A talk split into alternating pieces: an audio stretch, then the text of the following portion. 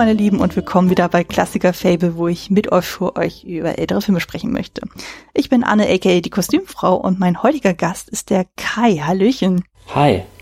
Das ist ja schon lange her, dass wir voneinander gehört hatten. Wir waren ja schon mal zusammen dann bei deiner Live-Convention. Ich meine, das war Juli 2018.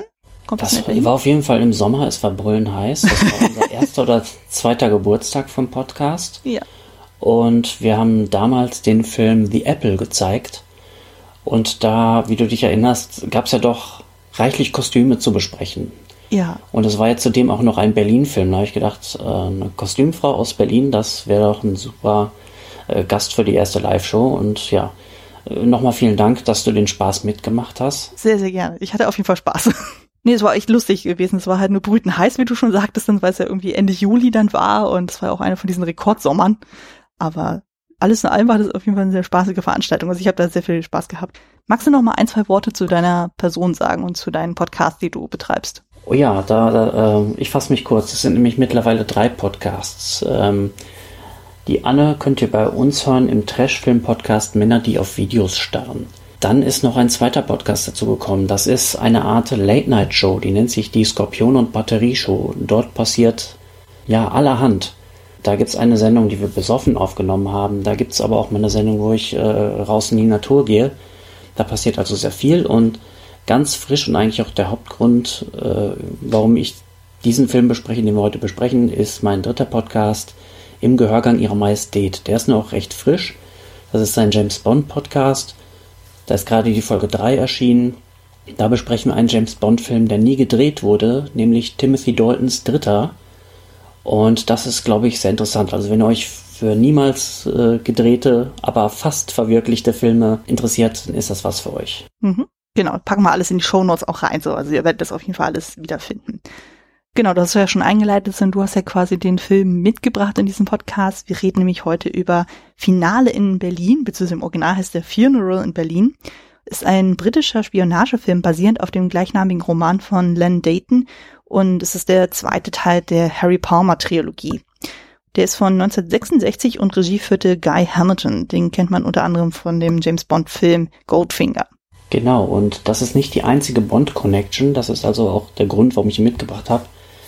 Ähm, aber nicht der einzige. Zum Beispiel Ken Adam, der Set-Designer von auch Goldfinger, äh, aber der Spion nämlich liebte, Moonraker und so diese ganzen fantastischen James Bond-Sets, die man mit James Bond verbindet.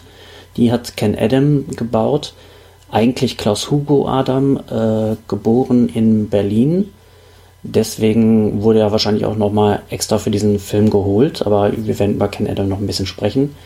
Und produziert hat den Film Harry Saltzman. Harry Saltzman ähm, ist mit Kabi Broccoli einer der Produzenten von James Bond gewesen viele, viele Jahre. Der ist dann irgendwann ausgestiegen. Das ist eigentlich auch eine ganz interessante Geschichte, dass die Beziehung zwischen den beiden. Aber Harry Holzman, äh, der war immer so ein bisschen, der mochte das super Fantastische gar nicht so gerne. Und deswegen hat er sich, glaube ich, auch dieses Projekt äh, gegeben, diese ähm, Harry Palmer-Reihe, die ein bisschen äh, trockener ist. Und äh, so war es übrigens auch Salzman, der Harry Palmer den Namen gab. In den Büchern, das ist nämlich eine Buchverfilmung, äh, hat die Figur gar keinen Namen.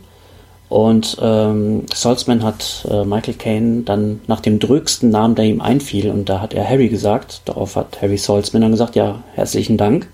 Und dann hat er noch gesagt, ja Mensch, Harry ist schon mal nicht schlecht, dann nehmen wir noch einen, den Nachnamen vom dümmsten Typen aus meiner Klasse, und das war wohl ein Mensch namens Palmer.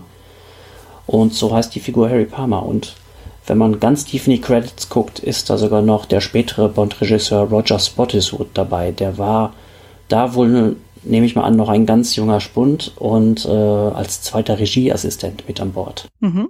Ja, ich merke schon, du bist da auf jeden Fall sehr in der Materie auch drin. Im Zuge dessen, so kannst du ja nochmal ähm, erwähnen, so, was waren denn überhaupt deine ersten Berührungspunkte mit dem Film? Also wie bist du an den rangekommen? Weil das ist ja hatte ich das Gefühl gehabt, so ein Film, der nicht so bekannt ist. Also wenn man zumindest nicht so sich mit Spionagefilmen auskennt. Ähm, richtig. Es gab so eine Phase in meinem Leben, da haben ein Freund und ich, oder der Kollege vom Podcast und ich, wir haben äh, uns so Michael Caine-Filme besorgt, weil wir gesagt haben, Michael Caine, geiler Typ, mhm. da muss man mal gucken. Und äh, das haben wir so gerade rechtzeitig gemacht, weil die DVDs mittlerweile sehr teuer sind. Also besonders diese ähm, Harry Palmer Filme kann man sich quasi auf DVD gar nicht leisten. Mhm. Oder will man sich nicht leisten. Das sind so schäbige DVDs ohne Extras, äh, keine große Liebe drin, aber kostet trotzdem 30 Euro. So, ne? ähm, ja, und in dieser Phase haben wir uns diesen Harry Palmer Film besorgt und ich habe dann gesehen, Moment, äh, diese Bond Connection, das, das ist doch was äh, für mich und dann habe ich halt weitergeguckt mhm. und allem drei mehr angeguckt und äh, jetzt sogar mal auf dem Flohmarkt ähm, das Buch gefunden zu Das Milliarden-Dollar-Gehirn. Das ist ein Buch von Len Dayton. Der hat halt diesen Harry Palmer erfunden, aber auch noch andere Spionageromane geschrieben und war sogar mit Ian Fleming bekannt. Hm, okay. Der quasi der Autor von Bond ist. Genau. Hm. Ja, das Erstaunliche war dann so, ich hatte von dem Film vorher gar nichts gehört. Also du hattest ihn ja mitgebracht so und weil das Ding ist halt sozusagen, ich bin eigentlich mit so Spionagenfilmen überhaupt nicht so vertraut. Also ich kenne zwar den einen oder anderen Bond, aber bin damit nie so richtig warm geworden. Hatte irgendwie das Gefühl gehabt, so, ja, hm, ist irgendwie relativ ähnliches Schema immer. Dann du hast dann irgendwie äh, je, äh, je nachdem, welcher Bond da gespielt wird, von welchem Schauspieler. Und dann hast du immer dann die ganzen Frauen dazu, die da eher so dann das Plus eins sind und dann immer die fancy Sachen und dann äh, immer mehr Action, immer mehr Spektakel und sowas und irgendwann dachte ich mir auch so, nee, das wird mir irgendwann zu viel. Ich glaube, bei Quantum Trost bin ich definitiv ausgestiegen, wo ich dachte, nee, das ist nicht mehr meins.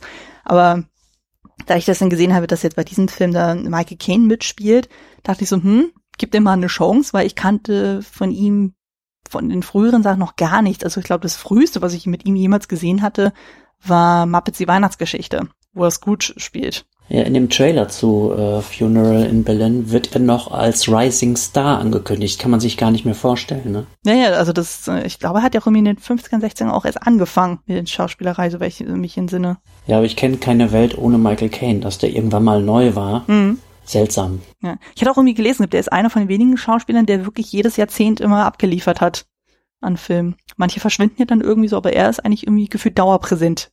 Ja, Michael Caine mag Geld und er hat auch kein Problem, äh, mal Mist zu machen, nur um zu arbeiten. So, ja. der weiße Hai 4 hat irgendwie sein Häuschen bezahlt ja. und da hat er kein Problem mit. Ja, ich meine, heutzutage so, ich glaube, der ist ja schon so prestigeträchtig sozusagen da. Ist man ganz froh, wenn er auch dabei ist irgendwo.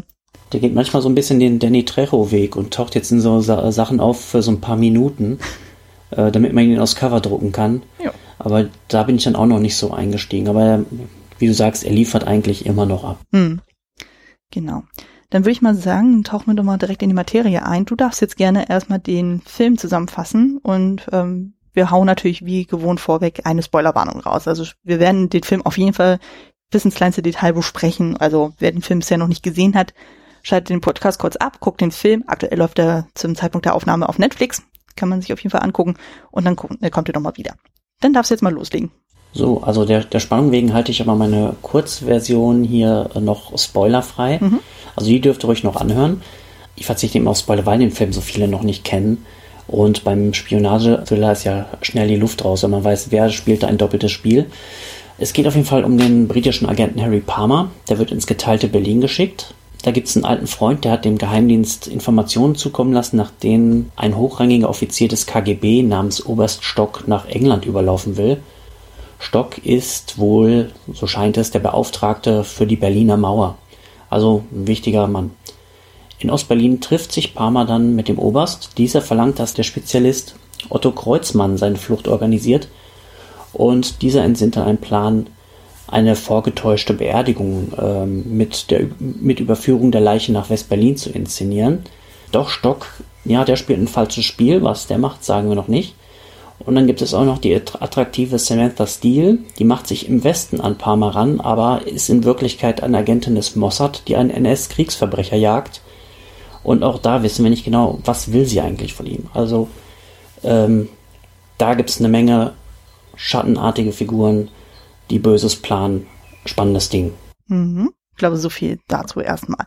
Genau, dann gehe ich nochmal kurz auf Cast und Crew dann ein. Also im Cast haben wir zum einen halt Michael Caine als Harry Palmer, wie gesagt, ich kenne ihn halt durch Marvels die Weihnachtsgeschichte, durch Quills, durch Miss Undercover und diverse Christopher Nolan Filme. Dann haben wir hier Paul Hufschmidt als Johnny Vulkan, also den Kollegen in Deutschland. Dann haben wir Oskar Homolka als Oberst Stock. Eva Renzi als Samantha Steele, Guy Doman als äh, Colonel Ross, also Harry Palmers Arbeitgeber, und dann haben wir noch Günther Meissner als besagter Otto Kreuzmann. Den habe ich sogar wiedererkannt, der ist nämlich in dem Film Willy Wonka und die Schokoladenfabrik dabei. Der spielt ja auch eine sehr zwielichtige Person. Darf ich eine Figur ergänzen, die man so als B-Movie-Fan kennt? Ja. Und zwar Herbert Fuchs. Der spielt den Arthur, ist eine kleine Rolle, aber den kennt man zum Beispiel aus den Kommissar X-Filmen oder aus, aus ähm, Hexenbiss aufs Blut gequält. Mhm. Und auch eine ganz kleine Rolle. Ähm, Heinz Schubert, a.k.a. Ekel Alfred. Mhm. Dass ich, dass ich den Mann im Film sehe, hätte ich nicht gedacht. Wo ich sehr überrascht dann war bei Wolfgang Völz. Das ist ja hier die Stimme von Captain Blaubeer.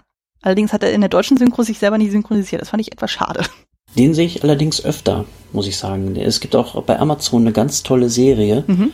eine alte Schwarz-Weiß-Serie. Da geht es um einen äh, Grafen, der Krimis löst und äh, der Völz ist sein Chauffeur, ah. ein ehemaliger Krimineller. Mhm. Oh Gott, jetzt komme ich nicht auf den Titel. Ähm, Graf Joster lässt bitten ja. oder so ähnlich. Okay. Graf Joster auf jeden Fall. Ich bin mit seiner Filmografie nicht so vertraut, deswegen, also ich kenne die Stimme auf jeden Fall, die ist ja sehr prägnant, aber ähm, ihn als Schauspieler habe ich relativ selten gesehen. Muss ich zu meiner Schande gestehen. Muss ich mal nachholen. Aber wie es immer so ist mit der Zeit. Genau, dann noch mal ein bisschen zur Crew. Wir haben ähm, auf dem Regieposten Guy Hamilton, wie wir schon gesagt haben, zu Goldfinger der Regisseur auch. Das Drehbuch stammte von Evan Jones. Die Vorlage des Ganzen war ja halt das Buch äh, Funeral in Berlin von Len Dayton. Die Kamera führte Otto Heller, der zum Beispiel auch Kameramann war bei Peeping Tom, Lady Killers und Elfie. Also der alte Elfie mit Michael Caine auch in der Titelrolle. Alles tolle Filme. Ja. Ähm, ich habe die auch noch nicht gesehen, aber das kommt noch. Schnitt äh, stammte von John Bloom, der auch ähm, Schnitt gemacht hat bei Der Löwe im Winter und Gandhi. Und die Musik stammte von Konrad Elfers. Da musste ich sehr lachen, weil der tatsächlich für zwei Pippi Langstrumpf-Filme die Musik auch gemacht hat. Ah, okay. Ja, finde ich sehr charmant. Dann kommen wir schon mal zum Trivia-Teil. Da darfst du gerne mal als erstes loslegen. So, was waren dann so Trivia-Fakten zu diesem Film, die dich besonders ähm, begeistert haben, überrascht haben oder zum Schmunzeln gebracht haben? Ähm, machen wir das eigentlich abwechselnd? Wie du möchtest. Du kannst erstmal loslegen und ich gucke mal, was ich ergänzen kann. Okay. Ja, mein, mein erster Fakt ist, ähm, ja, vielleicht tatsächlich etwas, ich nenne es jetzt mal Persönliches. Es gibt diese eine Szene, da wird äh, Michael Caine von Samantha Steele auf eine Party eingeladen. Mhm. Sie nimmt ihn damit äh, zu sich nach Hause und Michael Caine fragt, wo ist die Party? Und sie sagt, ach, die geht erst später los. Da habe ich gedacht, haha, scheiße, ja, das ist Berlin. Mhm. Das musste ich auch erst mal lernen, als ich hingekommen bin. Wenn da irgendwo 20 Uhr stand, bin ich tatsächlich am Anfang um 20 Uhr aufgetaucht, mhm. Um zu lernen, dass die Sause erst um 24 Uhr losgeht. Ah. Äh, da haben wir auf der Couch köstlich gelacht. Also das ist Berlin, wie es leibt und lebt und anscheinend war das wohl schon immer so. Okay, das ist mir tatsächlich neu. Also das habe ich so in der Form noch nie erlebt. Oh, das war quasi die, das erste Konzert, auf das ich hier gegangen bin. Hm. Äh, wie gesagt, ich war um 20 Uhr da, da war kein Mensch. Hm. Wir haben da zu viert rumgesessen und da, da war nichts. Also, äh, dass hier eine Band pünktlich anfängt zu spielen, hm. ähm, wüsste ich nicht, wann ich das schon erlebt habe. Ah, okay. Ich glaube so bei Slayer vielleicht, die arbeiten ja immer sehr minimal. Ne? Hm. Die, äh, die geben ja auch keine Autogramme und sowas, die sind böse, die, die tun das, das Notwendige. Oh. Dann natürlich, wir haben jetzt beide eine äh, Beziehung zu Berlin ähm, jetzt, nachdem ich hier wohne, das erste Mal, ich den Film gesehen habe, ich noch nicht hier gewohnt, habe ich festgestellt, große des, Teile des Films wurden um den Kurfürstendamm gedreht. Mhm. Augsburger Straße, Budapester Straße, das Dach des Europacenters. Und ähm, vielleicht kannst du mir dazu mehr sagen. Ich vermute, das ist A, eine logistische Sache, B, eine ähm, Kurfürstendamm war das, was man halt so als schillerndes Berlin äh, in den 60ern hatte. Mhm. Aber ich habe jetzt gelernt durch äh, eine Stadtführung in London zum Beispiel oder ich habe auch die Drehorte von ähm, Der Morgen stirbt nie letztes Jahr besucht in Hamburg. Und da habe ich festgestellt, das, ist das immer so, dass die so wahnsinnig nah beieinander sind? Teilweise, also Skyfall ist in großen Teilen 200 Meter Umkreis um den Trafalgar Square gedreht worden. Mhm. Das fällt einem fast nur nicht auf, aber es, die laufen oder fahren unheimlich wenig. Mhm. Naja, es hängt immer davon ab, so wo du eine Drehgenehmigung kriegst, hätte ich jetzt gesagt. Also so von den Drehorten, also von den Dreharbeiten, so die ich so mitbekommen habe, da hattest du natürlich dann äh, deine festen Spots dann so. Also ich überlege gerade, also ich habe ja primär vor allem in Hamburg dann auch gedreht und Da waren es aber auch so Vorabendserien und da hattest du tatsächlich so diese festen Spots, wo du sagen konntest, okay, das, das, das und das dazu, das bietet sich irgendwie an und dann hast du natürlich so Sachen, das siehst du ja hier in dem Film auch, wo du ja dann so diese Establisher-Shots dann auch irgendwie hast. Also wo du auch, was du schon sagtest, mit dem Kurfürstendamm, du siehst die Gedächtniskirche, du siehst dann das Brandenburger Tor, das sind einfach so, so Spots, dann, wo du auch sagst, okay, die müssen auf jeden Fall drin sein, damit man die Stadt auch wieder erkennt. In irgendeiner Form. Bei anderen Filmen wird ja auch mal gerne auch getrickst. Eine kleine Ergänzung dazu. Ähm, ich habe letztes Jahr im, bei Männer, die auf ihre starren eine Folge aufgenommen über die Filmstadt Berlin. Da sind wir auch zu mehreren Drehorten gegangen. Mhm. Und unter anderem äh, tauchte auch Finale in Berlin auf. Der wird ja auch am Checkpoint Charlie gedreht und mhm. das ist mein Fakt 3. Ähm, natürlich haben die DDR-Grenzer Dreharbeiten am Checkpoint Charlie äh, nicht gerne gesehen. Und äh, die haben sich da eines Tricks bedient. Die haben dann versucht, mit Spiegeln Licht zu reflektieren und so die Dreharbeiten zu verhindern. Wohl halbwegs erfolgreich. Äh, es gibt einige Szenen, die an der Grenze spielen sollten, die sind weit, da, da ist man weiter entfernt von der Grenze, als es einem lieb gewesen wäre. Man wäre also gerne näher dran gewesen, aber ähm, ja, sie haben halt geblendet. Ja, das habe ich auch aufgeschrieben. Ich fand das so absurd lustig, weil das hieß da auch tatsächlich dann so, wo dann irgendwie dann von Parma irgendwie der Pass dann äh, kontrolliert wird, so wo du merkst, okay, alles andere haben sie lief nachgedreht, aber da ist auf einmal in so eine utopisch weiten Distanz, wo du auch so denkst, so, was denn?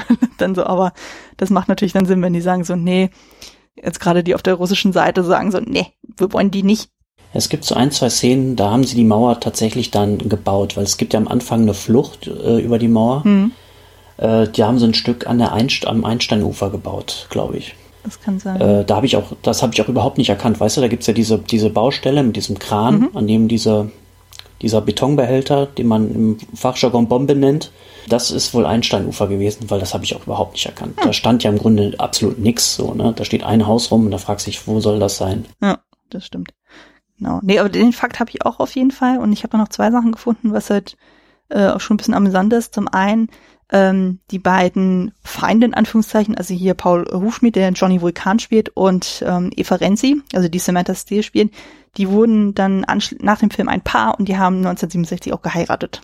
Und zu guter Letzt so, das ist eigentlich auch eher so in der heutigen Betrachtung eher lustig, dann so, weil es geht dann darum so, da ist dann Paul mal mit Vulkan unterwegs und dann kurz, äh, wo, bevor er dann die Grenze dann überschreiten, so zählt er seine um, Ausrüstung auf, unter anderem einen Batman-Anzug, so mehr so im Scherz und so, was natürlich im heutigen Hinsicht dann lustig ist, weil ja Michael Caine ja quasi heutzutage ja vor allem bekannt ist, weil er den Butler Alfred in den Batman-Filmen dann auch spielt. So schließt sich der Kreis dann auch wieder. Der Batman, auf den er sich da bezieht, das ist, könnte auch der gerade frisch aufgetretene Adam West sein, ne? 66. Hatte ich als auch so das Gefühl. Also ich bin mir nicht mehr sicher, wann genau. Hier. Wahrscheinlich war Batman deswegen gerade so in, dass sie diesen Gag gemacht haben. Mhm. Vermute ich mal. Würde Sinn machen auf jeden Fall. Also es würde auch so ein Zeitfenster gut passen. Genau. Ansonsten, genau zum Film selber lässt sich noch sagen, also der hatte dann am 22. Dezember 1966 in den USA Premiere und am 17. März 67, also etwas zeitverzögert in Deutschland. Und man findet nicht so wirklich viel über den Film, aber so wie ich das rausgehört habe, war der finanziell und kommerziell nicht so erfolgreich. Und heutzutage wenn man sich da mal die Bewertung anguckt, also bei Letterbox hat er eine 3,3 von 5 Sternen und bei IMDb hat er eine 6,9 von 10 Sternen, also quasi so Durchschnitt von der Bewertung her. Genau. Dann kommen wir nämlich auch schon direkt zum persönlichen Eindruck. So, wie stehst du denn zu dem Film selber? Ich meine, du hast ihn ja letztendlich auch vorgeschlagen. Ähm, das muss nichts heißen. Ich hätte, hätte ich jetzt einen der Harry Palmer Filme vorgeschlagen, ähm, dann wäre es wahrscheinlich Ipcris-File gewesen, weil das ist mein Liebling von den dreien. Das ist ja auch der erste dann, ne?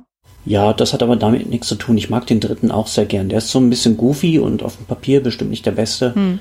Ähm, Final in Berlin, den finde ich mal so, mal so. Äh, es kommt ein bisschen auf die Stimmung an, in der ich wohl bin, mhm. habe ich gemerkt.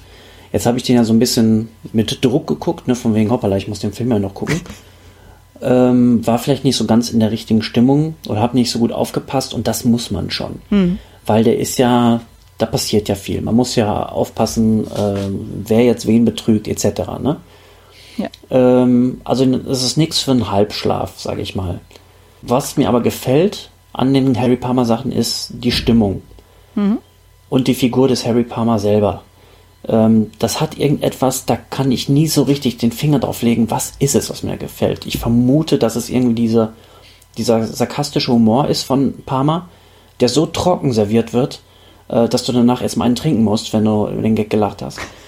Ähm, und das ist ja immer so im Kontrast zum realistischen, realistisch dargestellten eiskalten Geschäfte, äh, Geschäft des Kalten Krieges. Ne? Mhm. Also die, die, dieser, dieser Spagat, der da geschlagen wird, ist einfach super.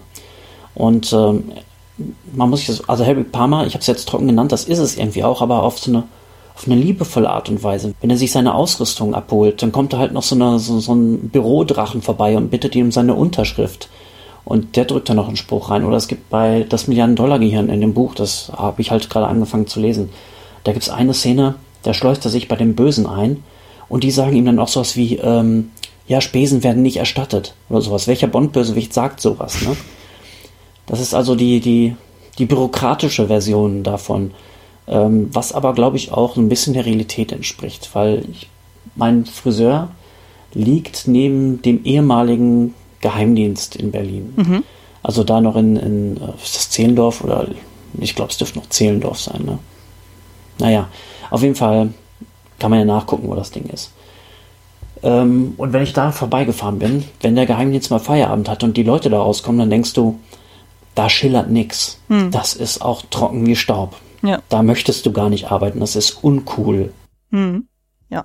Also ich war auch erst ein bisschen hin und her. Ich habe den jetzt zweimal gesehen, so um erstmal einmal so einen frischen Eindruck dann zu dem Film zu haben und dann halt heute nochmal kurz vor der Aufnahme, um nochmal so ein bisschen das sacken zu lassen, was ich mir angelesen hatte und auch generell nochmal zu gucken, fällt mir noch irgendwas auf. Und so von der reinen Prämisse her wäre ich wahrscheinlich nie auf den Film gestoßen. Weil wie gesagt, der ist ja doch relativ unbekannt, in Anführungszeichen. Und so ähm, von dem, was so, so sich abspielt, hätte ich jetzt auch gesagt, okay, wenn ich den irgendwie im Fernsehen gesehen hätte, hätte ich wahrscheinlich relativ schnell weitergeschaltet, so weil er ja doch, wie du schon sagtest, eigentlich sehr ruhig auch ist und so recht trocken dann auch. Aber ich finde auch so, dadurch, gerade wenn man so das vergleicht so mit James Bond, das hat schon immer wieder seinen Reiz, dann so gerade weil das halt nicht so so ultra fancy ist, sondern alles ein bisschen bodenständiger, das ist ein bisschen realitätsnäher. Also gerade für uns beide auch durch die Berlin-Komponente, das hat noch mal was ganz anderes dann. Und ja, einfach auch mal noch in einer deutlich jüngeren Rolle zu sehen, das ist auch sehr, sehr angenehm. Und ja, ich glaube auch sozusagen, also man muss zum einen bisschen so Fan von dem Genre sein und dann halt auch so eine Affinität haben zu eben Michael Caine selber, dass man auch sagt, okay, man will auch definitiv dabei sein. Weil man merkt dann schon, so die Figur von Harry Palmer ist ja eigentlich relativ, ähm, ja, sehr trocken dann auch sozusagen und auch nicht so durchschaubar. Also man weiß immer nicht so genau, was geht in seinem Kopf dann eigentlich so vor. Also der ist nicht so zugänglich. Ich glaube, das war das Wort, was ich eigentlich gesucht hatte. In den Büchern, äh, die sind aus der Ego-Perspektive erzählt. Da erfährst du ein bisschen mehr über ihn, aber es ist trotzdem, trotzdem siehst du auf der Leinwand die Entsprechung. Das ist mhm. wirklich so, als würdest du die Typen aus den Büchern von außen angucken. Ja. Insofern ist das schon, äh, schon gut. Aber der, der hat das Faszinierende an diesem ist, äh, James Bond, ne, for, for England James und so. Mhm. Ähm, super patriotisch. Harry Palmer hat eigentlich nicht wirklich Bock zu arbeiten. Mhm gerät aber immer wieder in diese Situation. Jetzt nicht in so einem Peter Sellers, also Peter Sellers hätte auch super Harry Palmer spielen können, ne? Mhm. Äh, Würde ich auch sagen, wenn man Peter Sellers mag, kann man auch diesem Film und diesem Humor eine Chance geben. Ähm, aber das ist so, ja, wie gesagt, ich kann meinen Finger nicht, nicht ganz drauf legen. Mhm. Diese Figur ist auch einfach interessant. Sie ist einerseits so dröge, aber auch so menschlich, weil sie keinen Bock auf Arbeit hat. Und gleichzeitig ist ihr Verstand doch immer auch wenn er äußerlich ruhig ist, am Rasen, glaube ich. Hm.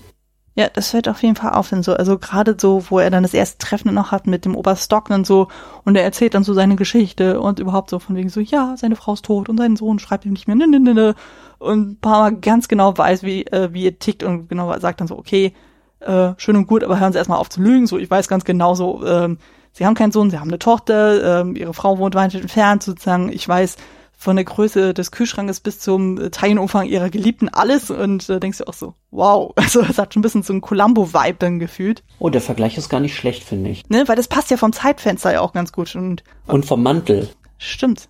Auch so dieser Trenchcoat und so. Das äh, passt auf jeden Fall. Ähm, dann können wir ja eigentlich auch schon direkt zum Analyseteil dann gehen. Was sind denn für dich denn so Themen, die bei diesem Film besonders hervorstechen, also die äh, ja die hervorgehoben werden? Äh, Berlin, natürlich. Reklame für Berlin, quasi. Ja, na, Reklame ist es noch nicht. Berlin äh, ist ja auch ein kleiner Charakter in dem Film, würde ich sagen. Mhm. Ne? Es wirkt ja tatsächlich immer etwas bedrohlich. Mhm. Natürlich auch schöne Kontraste zwischen diesen schillernden Nachtclubs, die übrigens alle echt waren, weil Ken Adam, äh, der Setdesigner, ne, ähm, ein großer Nachtclub-Fan war. Der hat ja im Grunde gar nicht viel verändert. Mhm. Und diesen, diesen Ruinen, die ja teilweise erstaunlich ruinös sind. Also klar, der Krieg war noch nicht so lange vorbei, aber man ist manchmal wirklich, man kann es gar nicht fassen, finde ich, mhm. äh, wie das da aussieht. So gesehen auch perfekt gewählt. Also dieser Film natürlich auch aufgrund der Thematik mit der Grenzflucht und sowas. Das hätte man vielleicht auch in Tschechien machen können oder was. Ne? Hm. Flucht aus Tschechien hat es ja zum Beispiel in, in, The Living Daylights gegeben, äh, dem ersten Dalton Bond. Hätte man auch machen können. Aber äh, Berlin gibt dem Film dann doch irgendwie das besondere Etwas, würde ich sagen. Ja, ne, vor allem, weil es ja auch noch verhältnismäßig frisch ist. Ich meine, die Mauer wurde angefangen zu errichten. Ich meine, es war 61, wenn ich mich recht entsinne. Ja, da, da wo quasi die, die gemauerte war da, glaube ich, so teilweise fertig, ne? Irgendwie sowas. Dann gab es der 63, war dann der erste Todesstreifen oder so. Ich bin mir unsicher. Ich bin da auch nicht ganz firm drin. ich leider auch nicht so. Äh, das Asche auf mein Haupt, aber mein Geschichtsunterricht war echt katastrophal. Nee, also man sieht das ja auch irgendwie, also ich war da auch sehr überrascht und so, man sieht ja unglaublich viele Establisher-Shots und so von Berlin und so. Am Anfang sieht ja alles noch relativ fancy aus, dann eben mit dem Blick auf, der, äh, auf das Europa Center und dann siehst du dann die Leute dann auf dem Kuhdamm laufen und so und die dann am, äh, in Cafés sitzen und dann hast du diesen harten Schnitt dann zu der Grenze und dann siehst du einfach alle trostlos. Das fand ich auch sehr überraschend, also dass dann irgendwie das Verhältnis, wie sie teilweise sehr karg auch war.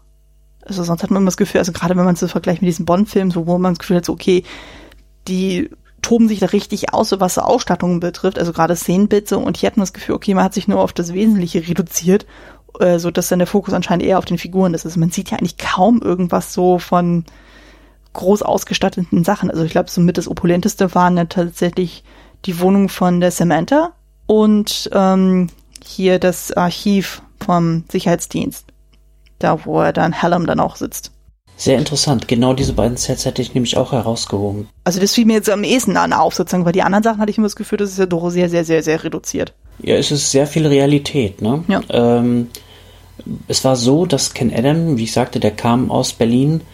Der Vater hatte ein Kaufhaus an der Friedrichstraße. Mhm. Wie der Name, Nachname nahelegt, waren das jüdische, deutsche Kaisertreue auch ohne Ende. Mhm. Aber als die Nazis kamen, ähm, war es dann halt vorbei. Die sind dann nach England geflohen und äh, Ken Adam war sogar Kampfpilot gegen Deutschland in der Royal Air Force. Mhm. So gesehen hat er ein gespaltenes Verhältnis dazu. Und dann war es einer der, der ersten Besuche sozusagen wieder in Berlin oder eine der ersten Arbeiten. Mhm. Äh, für alle, die das interessiert, das äh, Filmmuseum am Potsdamer Platz hat seinen Nachlass geerbt. Mhm. Ähm, da hat es auch eine Ausstellung gegeben und es gibt ein das Ken Adam Archiv online. Das kann man sich gerade jetzt in Corona-Zeiten sehr schön ansehen. Denn der Mann ist ein amtliches Genie. Mhm. Was der hier gemacht hat, ist jetzt auch die Antithese zu Bond. Also er war nur eine Woche in Berlin, hat im Grunde Drehorte gesucht, was aber auch schwierig sein muss, weil wie gesagt, DDR, da kann man nicht drehen. Ne? Mhm aber es ist überzeugend gelungen. Zum Beispiel dieser, dieser Treffpunkt, ähm, er trifft sich ja einmal mit dem Oberststock in, in der DDR mhm. und da treffen sie sich an etwas, boah, das nennen sie Marx Engels Platz 59 oder so, ne? Mhm. Was so ruinenartig dann aussieht. Genau. Weißt du übrigens, was das ist? Nee. Das ist ein äh, Bahnhof in Kreuzberg, den sie dann abgerissen haben. Ähm, ah. Ich will jetzt natürlich Anhalter Bahnhof sagen, aber es heißt nicht Anhalter, es heißt na egal, fällt mir jetzt nicht ein. Das ist in Kreuzberg jedenfalls. Ah, okay. Nee, Kreuzberg ist nicht so mein Bezirk, deswegen bin ja eher so Schöneberg, äh, Tiergarten, also das war immer so meine Ecke. Und Prenzlberg.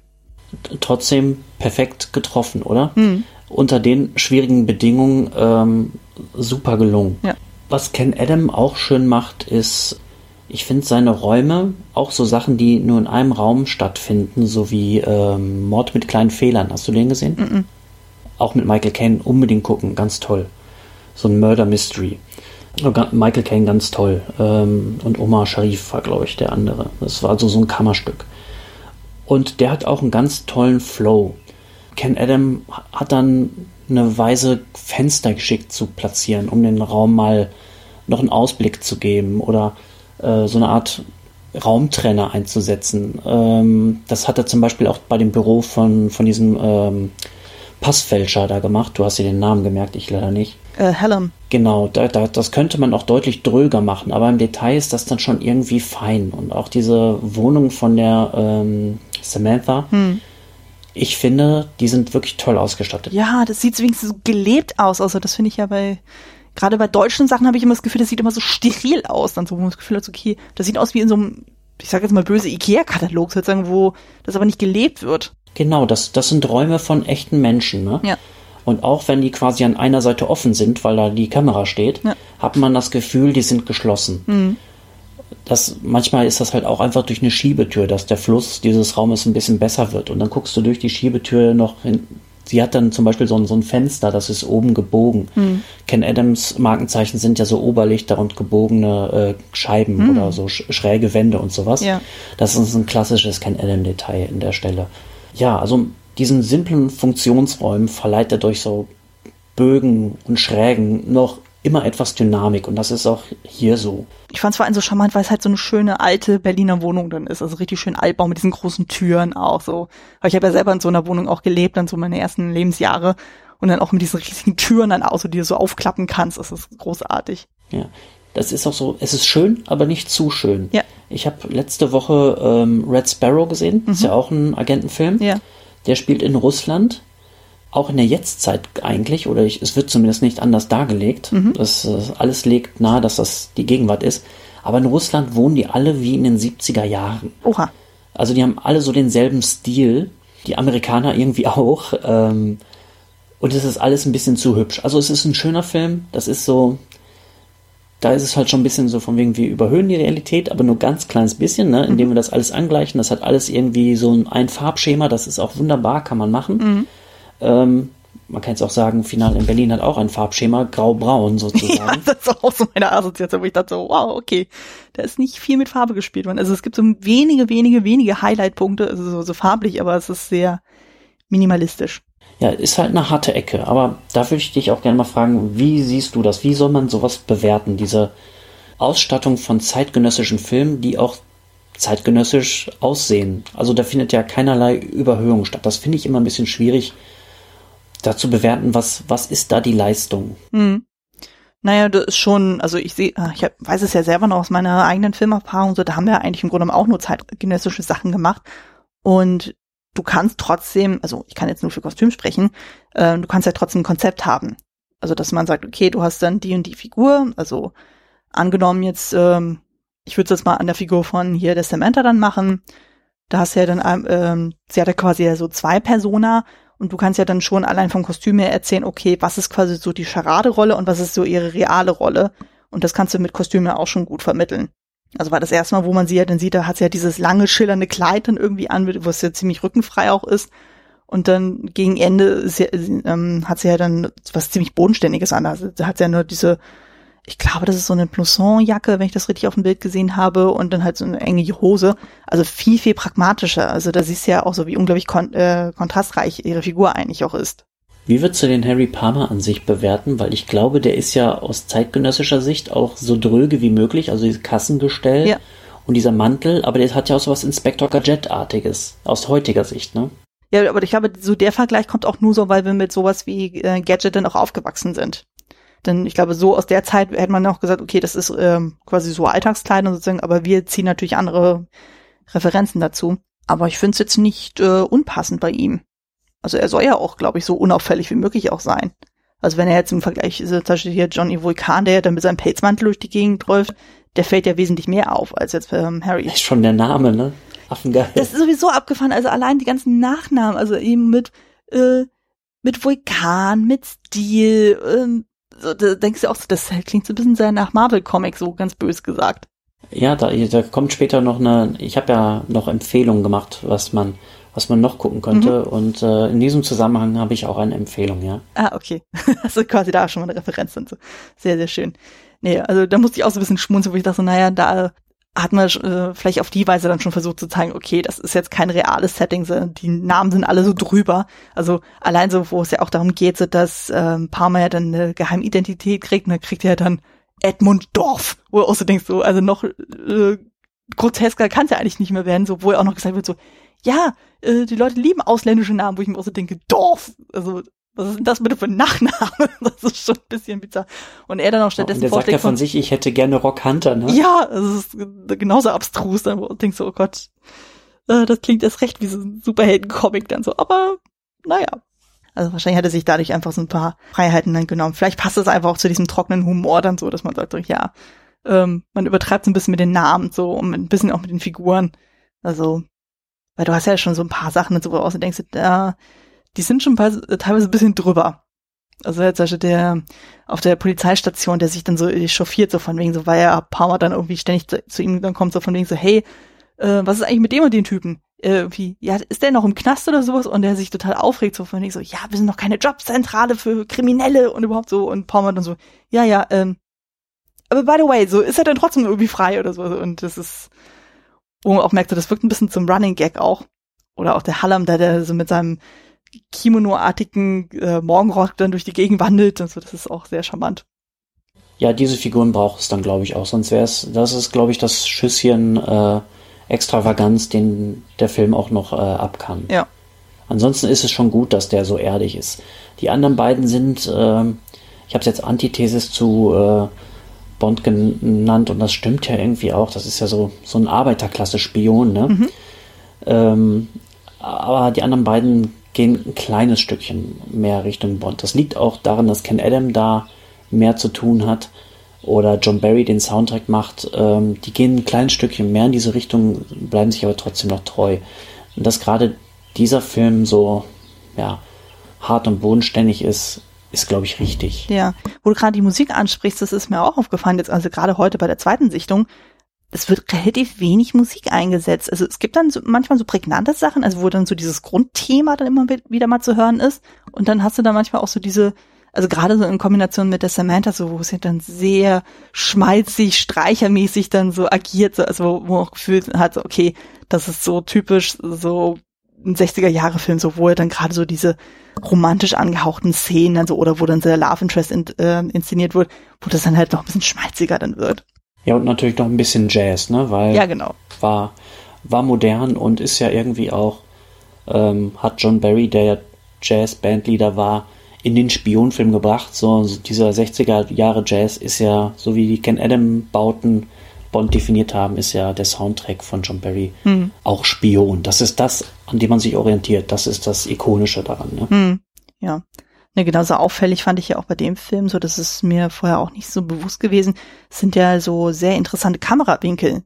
Also aus irgendeinem Grund hast du ganz häufig dann solche Froschperspektiven, äh, Szenerien dann gehabt, so, oder auch ganz viele eben diese ganz langen Establisher-Shots, was mir auch aufgefallen ist und so, und teilweise auch unglaublich viele Schrägen.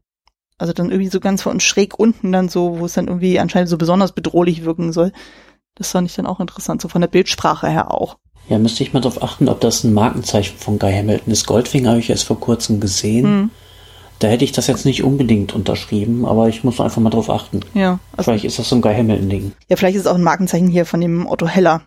Da bin ich jetzt mit seiner Filmografie jetzt nicht so ganz so vertraut, um da irgendwie da so einen Trademark erkennen zu können. I don't know. Ja, aber ansonsten so, genau, was halt auch auffällt, es ist unglaublich wenig Action, tatsächlich. Und wenn da mal Action ist, dann ist es dann vielleicht mal kurz, so kurz Kabelei, aber dann ist es schon nach einer Minute abgefrühstückt. Und wenn man das so vergleicht so mit James Bond, wo man das Gefühl hat, so, es hört gar nicht mehr auf mit der Action. Ja, Michael Caine kann sich erlauben, seine Stunts selber zu machen, weil er keine hat. ja, wo man sagen, so, der wirft sich mal kurz auf den Boden oder auf die Treppe oder sonst irgendwas, aber sonst passiert ja nicht so wirklich viel. Und äh, außer äh, charmant fand ich das so, man sieht ja, glaube ich, ein, zwei Mal tatsächlich auch Blut und das ist so ein typisches 60er Jahre Blut. ist richtig dieses quietschrote, was man ja eigentlich so von diesen äh, hier diesen Hammerfilm dann auch kennt, also diese typischen Horrorfilme aus der Zeit, man das Gefühl, das ist so ein knalliges Rot, das ist so unnatürlich. Aber das ja mal bestimmt interessant, das zu recherchieren. Ich könnte mir vorstellen, dass es in England zu der Zeit den einen Hersteller gegeben hat. Und dass das der Grund ist, dass das immer so aussieht. Dass es sich damals so eine goldene Nase verdient hat. Ja, ich meine, Blut ähm, bin ich jetzt auch kein Experte, aber ich würde sagen, das war ja was relativ Neues auch noch, dass man das auf der Leinwand gesehen hat. Ne? Und ich könnte mir vorstellen, dass es gerade in den 60ern noch nicht wahnsinnig viel Hersteller für das Zeug gegeben hat mhm. und nicht wahnsinnig viel Erfahrung, dass es deswegen immer so aussah. Ich überlege gerade, ich hatte ja jetzt in der letzten Podcast-Folge über die drei Musketiere gesprochen. Da hatten wir auch so eine Szene, wo man ganz kurz ein Blut sieht Und da war es ja auch so dieses knallig rote. Also da gab es es anscheinend schon. Also, ja nicht Quatsch, 50er, äh, 40er war das. Also Ende der 40er. Ja, aber selten, ne? Ja. Blut, ich weiß nicht, wann der erste, was der erste Film ist, wo es Blut gibt, wahrscheinlich schon in den 30ern oder so. Aber es ist ja kein, ja, im Vergleich zu heute doch deutlich spärlich eingesetzt worden. Auch bei Bond werden ja ganz viele Leute noch erschossen, ohne dass Blut fließt. Ne? Mm. Ja, das finde ich auch immer so abstrus. Und wo ich auch sehr schmunzeln musste, das fällt mir jetzt gerade wieder ein, zum Beispiel bei dem ersten Hellboy-Film. Da ging es ja auch irgendwie darum, so man musste ja gucken, so es gibt ja auch so ein paar Szenen, wo jetzt ziemlich viel sich gekappelt wird. Und da haben sie es dann irgendwie anders dann gelöst, dann irgendwie um Blut darzustellen. Also wo jetzt Beispiel dieses eine Monster bekämpft wird und dann wird es dann irgendwie mit so einem Münzautomaten irgendwie ange oder so äh, verkloppt und so und dann siehst du einfach die Geldmünzen, die durch die Gegend fliegen und eigentlich ist es quasi der Ersatz dann für Blutspritzer. Fand ich auch irgendwie sehr kreativ gelöst, also um irgendwie da das PG dann irgendwie runterzudrücken. War auf jeden Fall mal eine kreative Sache dann so und aber ja, das stimmt schon, also ich fand dann auch so für diesen Film, dafür, dass er so bodenständig ist, also du hast ja wirklich dann so, ich glaube, es sind so zwei Leute, wo das wirklich sehr markant auffällt mit dem Blut. Das ist ja dann jetzt spoilern wir auch wirklich mit dem Kreuzmann, also mit diesem, ah, wie nennt man das? Fluchthelfer. Den Fluchthelfer, genau. Und dann noch dem einen Kollegen von der Samantha, den man ja immer im Taxi gesehen hat. Der wird ja da in der Wohnung dann erschlagen, so, und dann siehst du ja dann so richtig schön, so wo Parma ihn ja dann in Samanthas Wohnung dann findet und dann umdreht und dann siehst du ja einmal so quer durch das Gesicht dann so eine Blut, äh, so ein Blutverlauf und so aus, denkst du, ja, das ist ein bisschen zu knallig, dann so, aber passt schon. Ja, ich, äh, keine Ahnung, man hat sich halt so dran gewöhnt, ne? Ja. Ich hinterfrag das gar nicht mehr. Ich finde, dass das muss irgendwie auch so. Ja, also.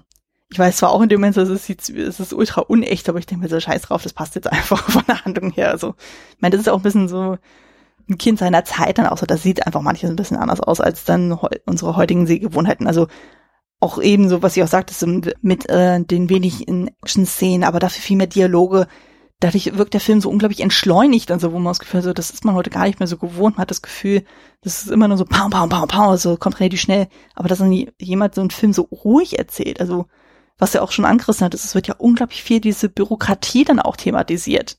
Also von wegen so, okay, ich brauche das und das, aber es muss das und das beantragt werden, ich brauche da und da die Unterschrift, so ein bisschen Passierschein A38 mäßig.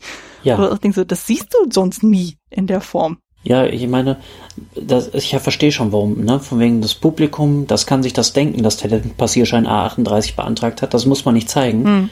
Äh, dieser Film macht das, aber das ist halt auch irgendwie doch das Einmalige daran, ne? Ja, definitiv. Ja. Ja, aber so auch von den grundsätzlichen Themen finde ich das eigentlich auch entspannt. Das ist mir auch erst so beim zweiten Sehen jetzt auch ein bisschen aufgefallen, dass ja auch unglaublich häufig dieses Thema Käuflichkeit angesprochen wird.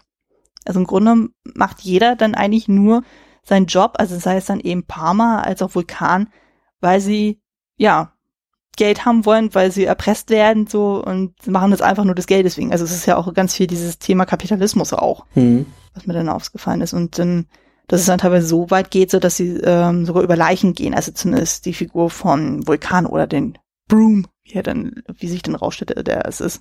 Dass er auch sagt so, okay, er ist eigentlich ein ehemaliger Nazi, so, und er will dann das Geld irgendwie haben, was dann da auf dem Schweizer Konto dann ist.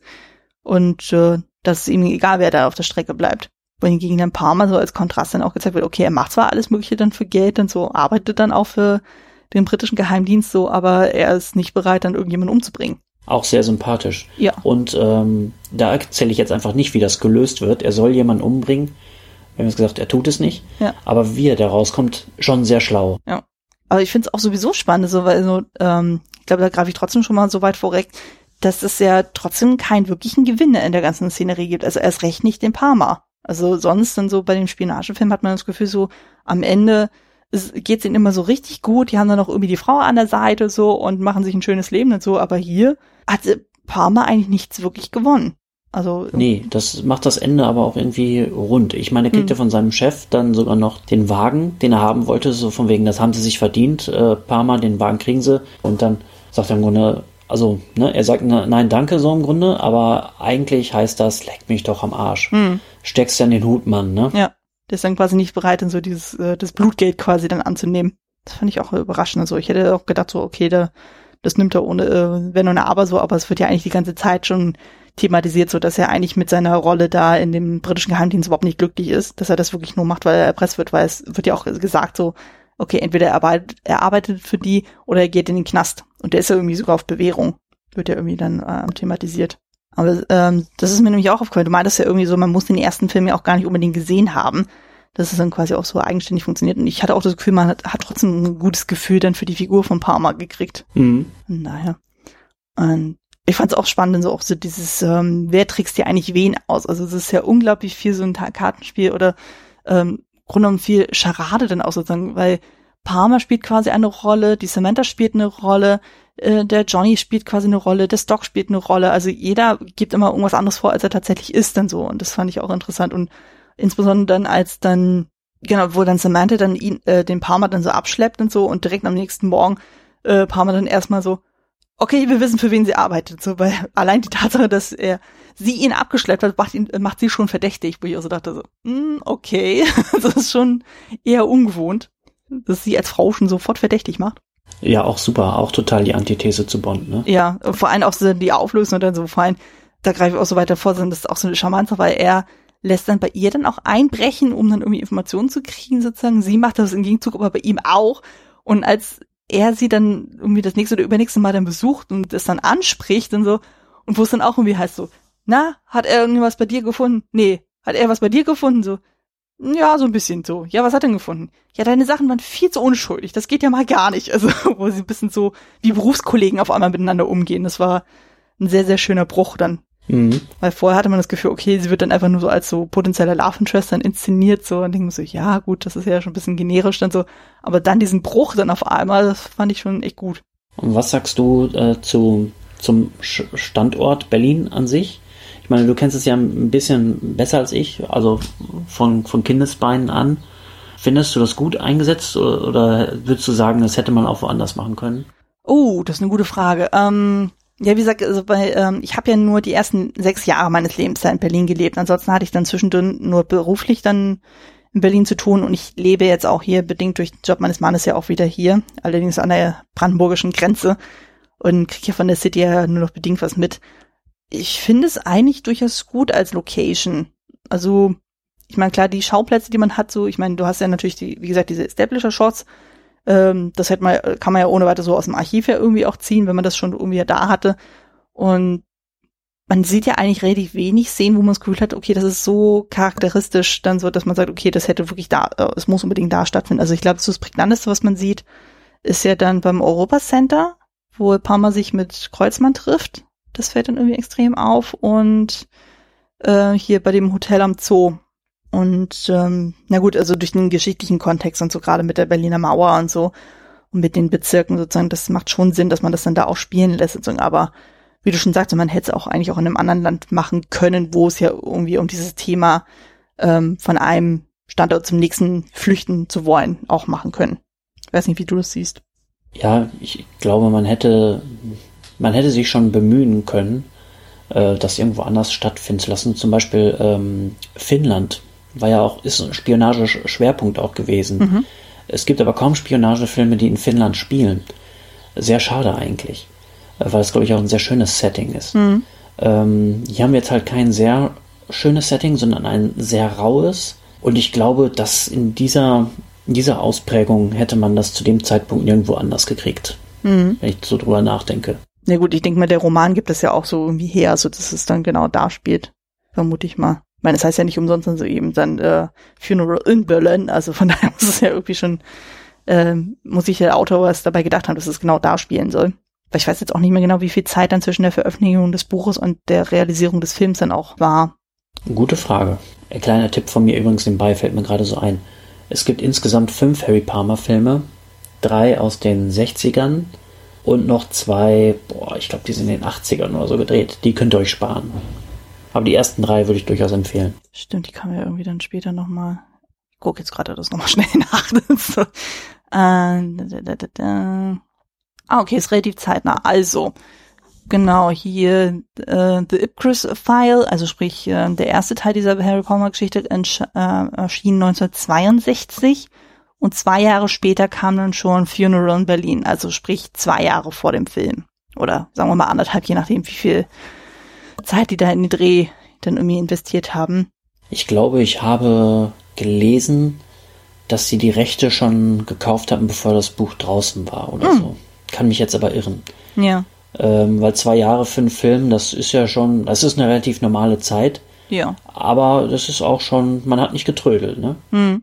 Ich glaube, die haben ja dann die drei Filme relativ dicht beieinander auch gemacht. Ich glaube, es gibt einen kleinen, eine kleine Pause zwischen äh, Icarus File und Funeral in Berlin, aber wie es wann der dritte genau rauskam, weiß ich jetzt nicht auswendig. Ja, also ich sehe gerade hier Billion Dollar Brain kam 66 raus, also der, das Buch zumindest. Da wird ja wahrscheinlich dementsprechend ja, Film dann. das passt. Aber es klingt ja schon sehr danach so von wegen, okay, der Autor hatte vor, irgendwie dann diese Bücherreihe zu äh, schreiben, so und die Filmemacher, also Paramount war das ja, dann haben gesagt, so, nehmen wir, packen wir mal ein. Egal was da noch kommt. Könnte ich mir zumindest vorstellen. Mm, überleg gerade, hast du denn noch irgendwas von den Themen her, was du gerne ansprechen möchtest? So spontan jetzt nicht. Also würdest du sagen, der Film lebt jetzt eher so tatsächlich von den Stilmitteln als tatsächlich von den Inhalten? Mm, nee, nicht unbedingt. Also klar, ein Spionage-Thriller ist ein Spionage-Thriller ist ein Spionage-Thriller. Die sind irgendwie alle irgendwie gleich, ne? Mhm. Ähm, es geht immer darum, wer spielt ein doppeltes Spiel. Aber das könnte man ja äh, einem normalen Krimi auch vorwerfen. Ne? Da wird immer jemand ermordet und irgend, irgendwer war es immer. Ne? Mhm. Ähm, es ist schon gut, ähm, auch schlau. Mhm. Nicht am besten und am schlausten, äh, wie es hier gemacht wurde. Ne? Ja. Ähm, aber das ist schon, das ist schon gut. Das ist handwerklich schon sauber, würde ich sagen. Ja. Also es ist, äh, es ist eigentlich ohne Fehler. Ich wüsste jetzt nichts, was man daran verbessern kann. Das Einzige, was ich so als Kritik sagen könnte, ist, ähm, ist nicht jedermanns Bier. Mhm. Quasi the cup of tea, quasi. Genau. Wenn wir schon in den britischen Gefilde dann sind, so, dann passt es, glaube ich, ganz gut. Ja, würde ich aber auch so sagen. Also ich glaube, damit kommen wir auch schon direkt zum Fazit. Also würdest du sagen, denn so, ja, also kann man sich angucken, muss man aber nicht. Ja, die Voraussetzungen sind entscheidend. Ne? Also man muss trockene Spionage ohne Jetpacks und Laseruhren mögen können. Mhm. Michael Caine-Fans sollten auf jeden Fall hingucken. Mhm. Ähm, ich würde sagen, Peter Seller-Fans aber auch. Mhm. Wenn man auf diese Art von Figuren steht und wie das so gespielt wird, ähm, dann ist man da, glaube ich, schon ganz richtig. Ja. Und natürlich für Bond-Fans äh, ist es der Blick über den Tellerrand. Ganz interessant, einfach mal rauszufinden, was die sonst noch so äh, gemacht haben. Ne? Hm. Ich bin auch extrem dafür, dass dieses, äh, dass diese Reihe, Len Dayton lebt übrigens noch, der ist 1927 geboren, aber er lebt noch. Wow. Vielleicht ist das der Grund, warum es noch keine neuen Harry Palmer Filme gegeben hat oder so, könnte ich mir vorstellen. Hm. Aber ich bin extrem dafür, dass die Leute von Eon, also Barbara Broccoli und Michael G. Wilson, die das jetzt produzieren, die sind, glaube ich, immer auf der Suche, wie sie neben Bond noch was anderes machen können. Mhm. Und das ist ja manchmal so ein bisschen in die Hose gegangen. Ne? Mhm. Ähm, sie haben ja bei Die Another Day gedacht, jetzt geben wir Hal Berry einen Spin-off. Hat nicht geklappt. Äh, vermutlich versuchen sie es jetzt mit, äh, mit dem neuen wieder. Ne? Da gibt es ja die, die neue 007, mhm. der Shanna Lynch. Äh, da, das würde ich auch sofort gucken. Ja. Aber ich würde sagen, äh, nicht, dass sie mir zuhören würden, denn ich predige das jetzt seit ein, zwei Jahren, ähm, holt doch mal den Parma aus der Kiste. Hm. Ich weiß echt noch nicht, wer den spielen kann, ähm, weil so wie Sean Connery Bond irgendwie definiert hat, so hat Michael Caine irgendwie auch Harry Palmer definiert. Hm. Das kann man jetzt nicht ganz anders machen. Das muss irgendwie jetzt so sein. Hm.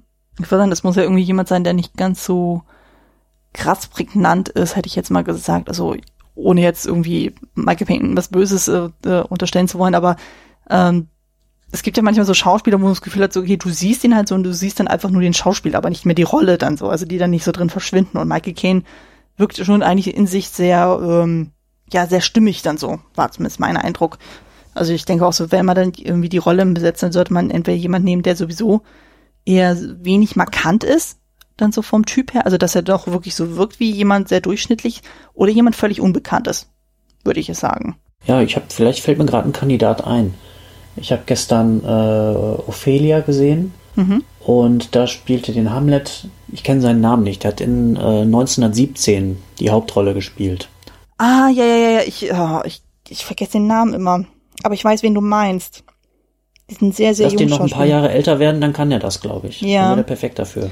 Ähm, George McKay. Ja. Hm. Ja, wäre ich nie drauf gekommen. Jahrgang 92. Okay, der ist ja noch relativ jung dann. Na gut, das heißt jünger, das ist ja sechs Jahre jünger als ich, aber trotzdem. Ja. Huh. Könnte man machen, ja. Stimmt, der war auch ähm, bei Captain Fantastic dabei, da spielt er von Viggo Mortensen, der, den ältesten Sohn. Stimmt, das würde, äh, könnte man durchaus machen. Oder Jesse Eisenberg vielleicht noch. Ich glaube, der ist schon wieder zu bekannt. Ja, stimmt. Aber der, der könnte das, glaube ich, gut. Hm.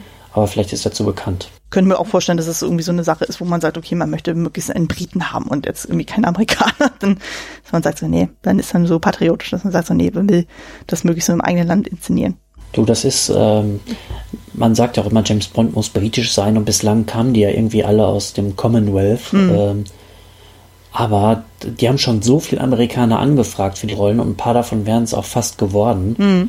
Einer war sogar mal äh, Botschafter für die USA in Mexiko. Mhm. Ähm, John Gavin heißt er.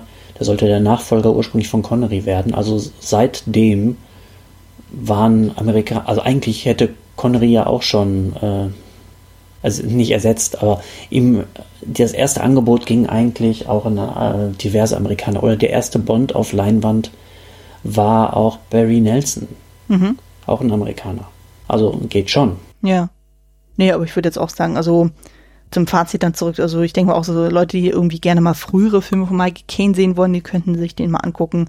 Freunde des äh, Buchautors, dass sie sagen, okay, wir wollen mal Verfilmung des Stoffes dann auch sehen, von dem Regisseur selber, dass man seine Filmografie auch ein bisschen erforscht und äh, was auch mal das so ein bisschen äh, für die Fans sind, die so ruhige Spi Spionagefilme mögen.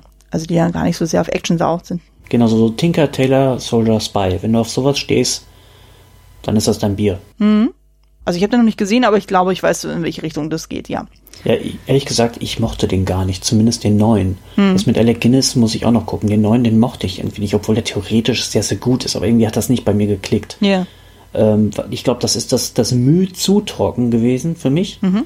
Und dieser Harry Palmer, der ja dieses Gadgethafte hatte, wie ich sagte, der ist irgendwie das Element, was es dann noch gerade reizvoll für mich macht. Mhm. Ja. Genau, dann können wir auch schon direkt zum nächsten Punkt dann gehen. Ähm, angenommen, man will ein Double Feature veranstalten oder eine Filmthemenwoche machen. Welche Filme würdest du zusätzlich zu diesem Film noch empfehlen, die thematisch passen oder stilistisch? Ähm, ich würde empfehlen von Guy Hamilton Goldfinger. Mhm. Ist zwar nicht mein Liebling der Reihe, das ist im Geheimdienst ihrer Majestät. Das ist auch ein super, auch ein relativ trockener Bond, ein, äh, ein guter Spionagefilm. Könnt ihr euch also aussuchen, einer von den beiden. Äh, der Vorgänger, The Ipcress File, mhm. den finde ich noch besser. Ja. Ähm, auch den Soundtrack habe ich auch auf Platte, so gut ist der. Und mein äh, dritter Hinweis wäre Pulp Malta sehen und sterben, auch mit Michael Caine. Da spielt er einen äh, Romanautor, der unter diversen ähm, falschen Namen seine Bücher schreibt. Mhm. Da, deswegen habe ich bei dieser Szene mit Rocanta so ein bisschen schmunzeln müssen, weil da gibt es am Anfang so eine Szene, wo er erklärt, ja, ich bin so und so, aber sie kennen mich auch unter den Namen Dixie Normus oder sowas. Dann zählt er all diese unmöglichen Sinn- und äh, Künstlernamen auf äh, Wahnsinnsszene. Also das ist, der ist auch vom, vom selben Humor gekennzeichnet. Der ist ein bisschen, ja, ich will nicht sagen flippiger, da passiert ein bisschen mehr, der ist vielleicht nicht ganz so äh, behäbig, mhm. wenn man es böse ausdrücken will, wie Finale in Berlin. Mehr Komödie, aber auf jeden Fall schlägt er schon in die gleiche Kerbe, würde ich sagen. Mhm. Ja. Genau, also Ipcris und Goldfinger hätte ich jetzt auch. Ich würde noch dazu ergänzen, weil mich das auch so von der Stilistik her sehr daran erinnerte, ähm, Charade mit äh, Cary Grant und Audrey Hepburn.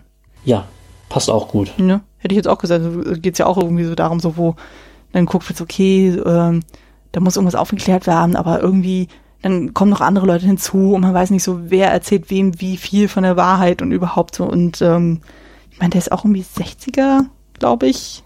Ja, das ist halt 60ern Spione waren die Superhelden im Grunde. Ne? Das waren ja Leute, die haben dich vor, vor dem Ivan geschützt, sozusagen. Ne? Mhm.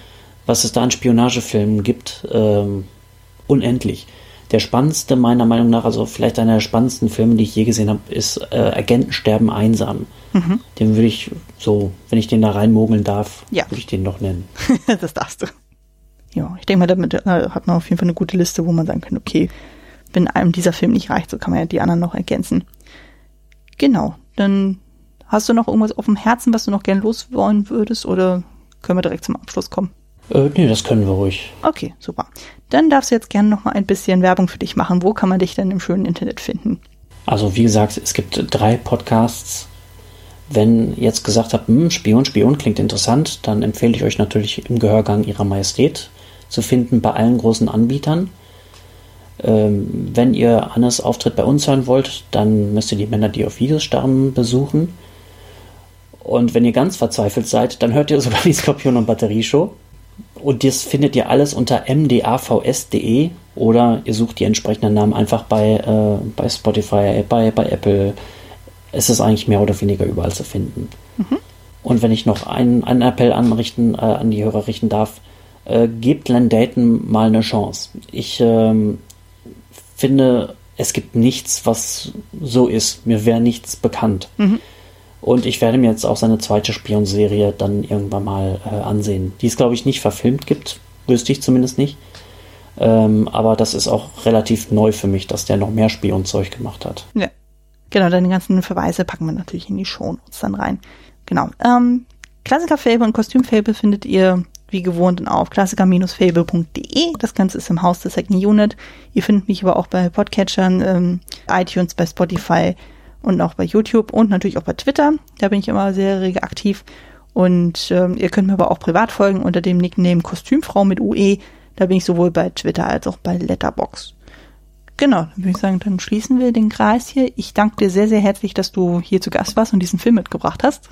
Es war mir ein Vergnügen. Ja, sehr gerne, auch immer wieder, äh, ganz gerne wiederkommen. Und genau, für euch da draußen, ich hoffe, ihr hattet beim Zuhören genauso viel Spaß wie wir beim Aufnehmen und freut euch schon auf die nächste Folge. Es wird auf jeden Fall wieder schön. Bis dahin, macht es gut und tschüss. Tschüss.